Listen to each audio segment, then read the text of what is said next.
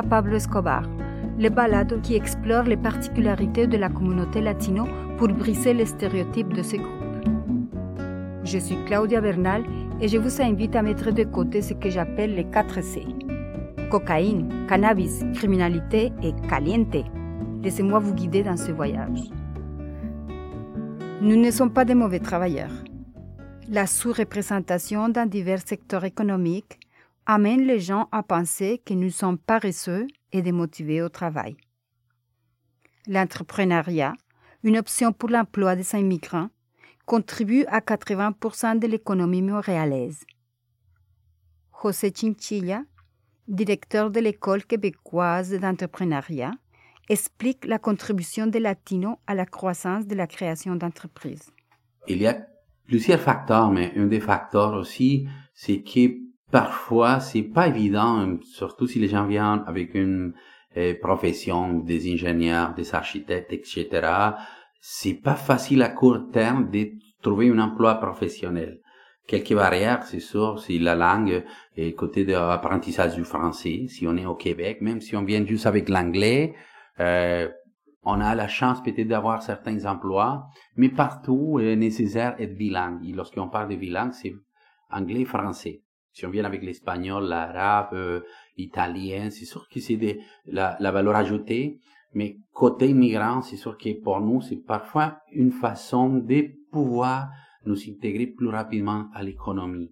Les entrepreneurs latinos ont une plus grande affinité avec certains secteurs économiques. Et non, non, non, non, non, je ne parle pas ici de l'aigle de notre cher patron de la mafia. Et disons plusieurs projets entrepreneuriaux, plusieurs entreprises dans l'activité commerciale. Mais quand même, avec les fils du temps, l'immigration a changé. Dans quel sens? Ça devient beaucoup plus actuellement depuis, disons, les dix dernières années.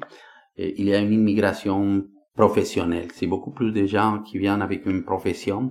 Et dans ce sens, les, les projets entrepreneuriaux commencent aussi à, avoir des développements. Peut-être dans les secteurs de communication, les côtés digital, euh, tous les, les, côtés numériques, développement web ou la partie de marketing numérique, des éléments comme ça. Et aussi dans la production, la production des produits manufacturiers, on trouve des, des belles entreprises ici qui travaillent dans la manufacture, euh, soit les cosmétiques ou les aliments, et qui ont aussi des gros succès. Le profil du professionnel et du travailleur et de la travailleuse latino-américaine est assez apprécié sur le marché du travail local. Il y a un facteur très très important, c'est aussi la résilience au travail. À quoi je me réfère? Nous, on est habitué à être multitâche. C'est ça qu'on dit beaucoup en Amérique latine. Même si je suis ingénieur, architecte, médecin, infirmière et programmeur, tout ça, on est habitué à toucher plusieurs actions. Dans ce sens, lorsqu'on arrive ici, on a comme une capacité à prendre des projets, par exemple, à gérer des projets, à avoir de façon plus globale et intégrale un projet, une activité. Et c'est sûr que ça nous donne, euh, disons, on a beaucoup de capacités de résilience, de résistance pour bien endurer et performer pour les projets. C'est quoi qui arrive parfois ici, c'est que ben, les gens d'ici sont plus habitués à euh, des travails spécialisés et lorsqu'ils sortent un peu du contexte, ça devient plus fort la, fatigue, la difficulté. Disons, euh, c'est sûr, c'est des façons de travailler et c'est normal et, ça passe bien. Mais nous, on est vraiment habitués à, être beaucoup plus résilients dans les, dans, les, dans les travaux. Disons qu'on a la capacité à travailler de nous, euh, Amérique latine, est vraiment forte. On a beaucoup envie d'apprendre. Ça veut dire, on est, on est ouvert à, à l'apprentissage et c'est quelque chose qui est très important ici. Et ça nous permet quand même de passer les échelles plus rapidement. Et disons, lorsqu'on vient ici et on travaille de façon professionnelle, on se prépare et on a les objectifs clairs de développement, on trouve ici les moyens pour vraiment pouvoir monter dans l'échelle et, développer des, bons projets aussi, de travail, d'emploi, mais aussi de, en entrepreneuriat. En plus de fournir une main-d'œuvre de bonne qualité, l'Amérique latine est un partenaire commercial important du Canada. C'est sûr que pour le Canada, l'Amérique latine, c'est un marché naturel. Pourquoi? Parce que on est dans les mêmes horaires, il n'y a pas vraiment de gros décalages. C'est ça qu'on trouve vraiment fort parfois avec l'Europe ou avec l'Afrique. Ça facilite premièrement les échanges. En plus, ici, euh, le gouvernement canadien a travaillé depuis plusieurs années à établir des accords de, libre-échange avec quelques pays, en, Colombie en particulier, par exemple, le Pérou, euh, Honduras, etc., euh, qui permet quand même d'identifier des opportunités des échanges commerciaux. Et même le gouvernement canadien a pris soin au, au début de, de, de l'élaboration des accords de libre-échange avec les pays en Amérique latine.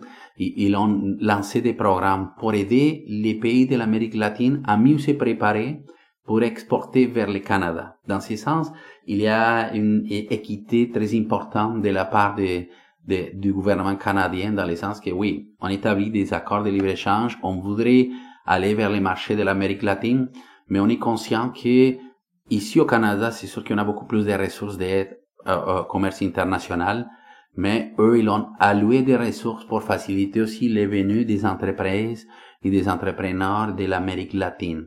Disons que c'est un commerce, un commerce qui est dynamique, qui est en train d'augmenter. De, de, c'est sûr qu'avec la pandémie, il y a une descente qui ça a été à peu près partout dans le monde, mais quand même qui commence à, à, revivre un peu dans les post-pandémie et dans la relance économique.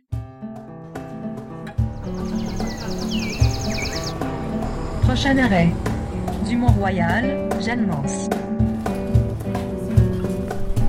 Mayra partage son expérience de femme d'affaires au Québec. Avant d'arriver ici, j'étais simplement une femme épanouie.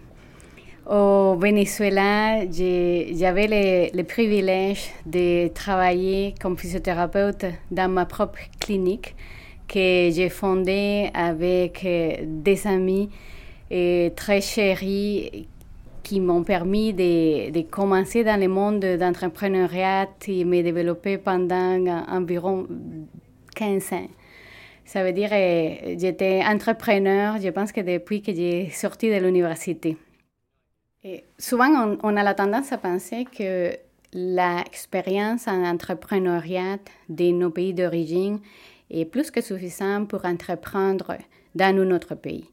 On, se sent confiant, on se connaît comme entrepreneur et on dit pourquoi pas, je l'ai fait dans mon pays d'origine, c'est ça que je connais et pourrais gagner ma vie, pourquoi pas le faire ici au Québec Non, madame, monsieur.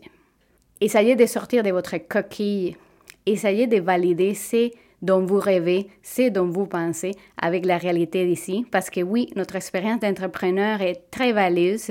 Oui, on sait qu'on est capable de trouver des solutions des problèmes, mais pour trouver les meilleures et surtout en santé, ça sera bien d'être entouré pour les gens qui connaissent comment fonctionnent les choses ici au Québec.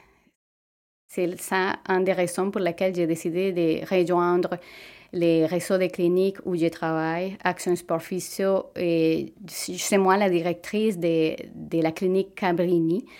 J'ai décidé d'accepter le projet de Cabrini parce que la, les, projets que je voulais développer, c'est l'attention des demandeurs d'asile comme produit central de notre proposition de valeur ici à la clinique. Pour développer ça, il faut rejoindre plusieurs talents qui vont être capables d'accomplir un bout. La façon comme j'ai arrivé chez Action Sport Fusion, c'est très curieux, je me sens très fière de comment les choses se sont développées. Mais à l'époque, année 2016, il y avait une clinique Action Sport Physio qui ouvrait sur la rue Sherbrooke. Et quand j'ai vu la description d'Action Sport Physio, je me suis dit, oh, c'est comme ma clinique au Venezuela. C'est un centre de médecins sportifs, c'est un centre d'expertise musculo-squelettique. L'orthopédie, la musculo-squelettique, ce sont mes points forts comme physiothérapeute. J'avais réussi à être acceptée comme massothérapeute, que ça, ça s'appelle un métier apparenté de la physiothérapie. Ça ne me donnait pas le droit d'exercer comme physiothérapeute, mais quand même, je pourrais être en contact avec les patients pour parler de santé musculo-squelettique, dans ce cas, juste en faisant des massages. quand l'opportunité de fonder la clinique de, de Cabrini était sur la table, j'ai reçu un appel de euh, Jim Tran Laurent, maintenant mon associé. Et c'est Jim qui me propose comme, comme associée directrice de la clinique. Et c'est là quand j'ai reçu l'appel d'invitation à me rejoindre au réseau. Et ma réponse était merci de l'invitation. Vous savez que j'ai un projet. Est-ce que vous êtes intéressé à, développer un centre d'expertise en blessures musculosquelettiques pour les demandeurs d'asile Ils m'ont dit oui. Et je lui ai dit donc, je, je vais faire équipe avec vous. Une équipe de partenaires, l'équipe de la clinique aussi. On est en train de bâtir une équipe de professionnels euh, hors de série parce qu'on croit vraiment que la seule façon d'aller plus loin, c'est avec le mélange des talents, des motivations, des convictions, que c'est la seule façon d'amener un projet en bon terme.